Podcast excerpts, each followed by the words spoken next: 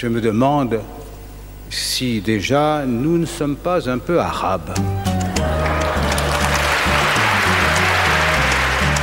Salut, je m'appelle Leila Israr. Je suis une jeune femme française issue d'un couple mixte franco-marocain.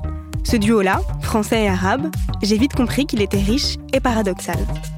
Je vous donne rendez-vous toutes les deux semaines dans Tarab pour déconstruire les idées reçues sur les cultures arabes en France. On va parler d'imaginaire orientaliste, de langue, de mémoire collective et de toutes les parts d'arabité dans la culture française.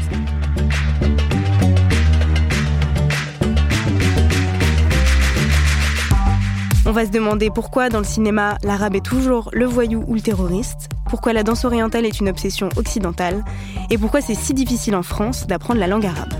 Bref, comment on se perçoit, comment on perçoit les autres et comment les autres nous perçoivent.